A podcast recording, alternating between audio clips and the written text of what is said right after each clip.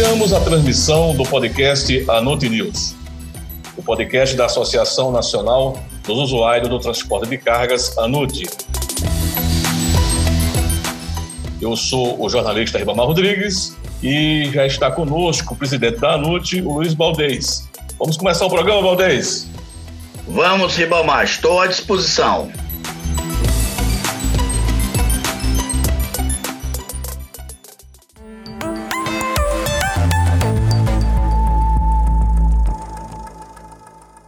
Diante da enorme repercussão do podcast anterior sobre pedágio, recebemos vários e-mails, o que mostra a relevância do assunto para a sociedade brasileira.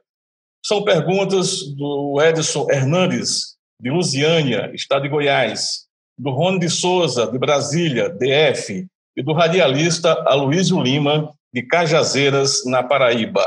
Valdez, várias perguntas, não é isso, presidente? Exatamente, Ribão. É, nós ficamos muito satisfeitos, muito felizes por receber essas perguntas. Desde já, já agradeço às pessoas que nos encaminharam essas perguntas. Eu já as respondi, já expliquei e, e todas as é, nuances das perguntas e estou também à disposição e convoco outros ouvintes a nos mandar as perguntas que quiser sobre o tema logística que nós estamos à disposição para responder. Em primeiro lugar, eu gostaria de perguntar o seguinte: muitas dúvidas têm surgido sobre como o valor do pedágio é calculado. E aí, Baldez, um, você pode nos descrever o processo de cálculo do pedágio e como se insere nas rodovias brasileiras? A primeira fase do projeto tem que ser o tráfego nós precisamos saber qual é o tipo de tráfego que passa por aquela rodovia que será pedagiada. Se é, passa mais caminhões, se passa mais carros de passeio, é, qual o tipo de caminhão, se é de cinco eixos, se é de seis, sete eixos, e assim por diante. Com base no tráfego, aí nós fazemos uma projeção com base no crescimento da economia, para a gente ter uma ideia de como esse volume de tráfego vai se comportar no futuro. A partir daí, eu faço uma projeção dos investimentos necessários para que aquela rodovia produza uma forma de trafegabilidade para o usuário com conforto e segurança. Então, com base nesse programa de investimento, nós vamos saber todas as obras necessárias para aquela via. A partir daí, eu uh, faço uma projeção de custos e de receitas com base numa tarifa que dê a viabilidade para aquele projeto. E estabeleço também para isso qual é a rentabilidade máxima que o concessionário tem. Então, com base nessas variáveis, nós calculamos essa tarifa que vai à licitação, não é a tarifa final, é a tarifa máxima que o licitante tem o direito de propor na licitação. Normalmente, a tarifa vencedora da licitação fica da ordem de 30% menor do que aquela que está calculada pelo governo federal. Valdez, com base nesta fórmula de cálculo, como fica a composição final do valor do pedágio pago pelos usuários das rodovias?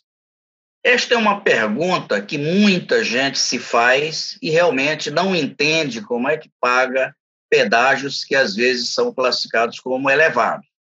Primeiro ponto, nas rodovias pedagiadas, o valor total pago pelos usuários é de 22 bilhões de reais por ano, segundo uma extensão de rodovias equivalente a 20 mil quilômetros que são pedagiadas. Desses 22 bilhões, eu vou dar a composição percentual que uh, compõe a tarifa de pedágio. 25% vai para o governo, na forma de impostos, divididos em 75% vai para o governo federal, 20% para o estadual e 5% para o municipal. 30% fica com a concessionária para que ela pague pessoal, manutenção, energia, apoio ao usuário, assistência a acidentes, segurança da via, sinalização e assim por diante. São o que a gente chama de custos operacionais. E 45% fica com os empresários, diretamente na conta dos empresários, para remunerar os investimentos que eles fizeram. Portanto, é, entenda que dos 22 bilhões de reais que nós pagamos por ano, cerca de 5 a 6 bilhões vão para o governo federal. É por isso que nós sempre propusemos de que os pedágios precisam ter imunidade tributária para que o pedágio não pagasse tributo e só com essa decisão já se reduziria em 25% o valor do pedágio. Valdez, os usuários de rodovias pedagiadas reclamam muito que o pedágio é caro. E quais as propostas da ANUT para reduzir o valor dos pedágios? Ibama, nós sempre propusemos ao governo duas formas de redução de pedágio. A primeira é a modelagem que se faz para o cálculo da tarifa, como eu expliquei na primeira pergunta. O que que eu, como é que o governo federal faz? ele projeta aqueles investimentos para os 30 anos da concessão. Portanto, ele projeta obras para o ano é, 25 anos à frente do presente momento. Nós não temos hoje ideia de que obras nós vamos precisar lá 25 anos à frente. Então, a ANUT propõe que os últimos 10 anos da concessão não haja novas obras, apenas gastos com manutenção da via. Se for necessário, lá na frente nós decidimos, mas hoje é impossível se saber que obra é aquela. Segundo, as obras do ano 10 ao ano 20 da concessão teriam que ser obras apenas indicativas, não fariam parte do pedágio e só fariam parte do pedágio as obras dos primeiros dez anos que seriam obrigatórias. Por quê? Porque estas obras nós temos uma probabilidade maior de sua necessidade. Como o investimento representa quase a metade do valor do pedágio, nós teríamos já uma redução muito grande do pedágio.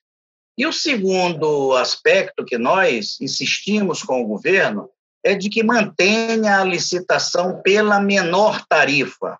A menor tarifa, numa licitação, numa disputa de várias empresas que queiram ser concessionárias daquele trecho, acaba propondo reduções elevadas nessa tarifa, que tem sido conseguido reduções da ordem de 30% da tarifa de pedágio.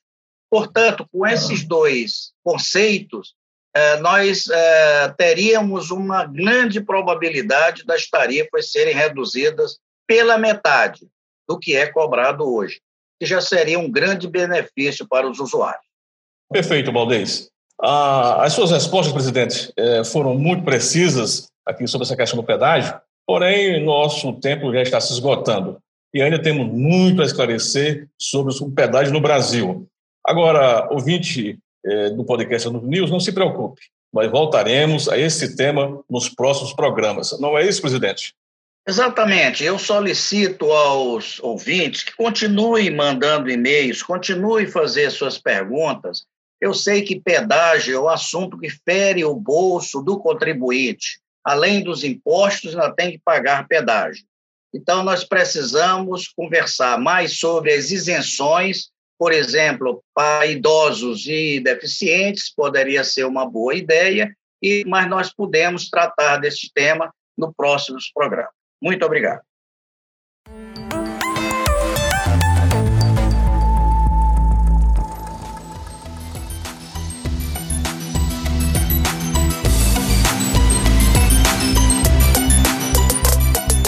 E o podcast Anote News vai retornar na próxima sexta-feira com mais um episódio.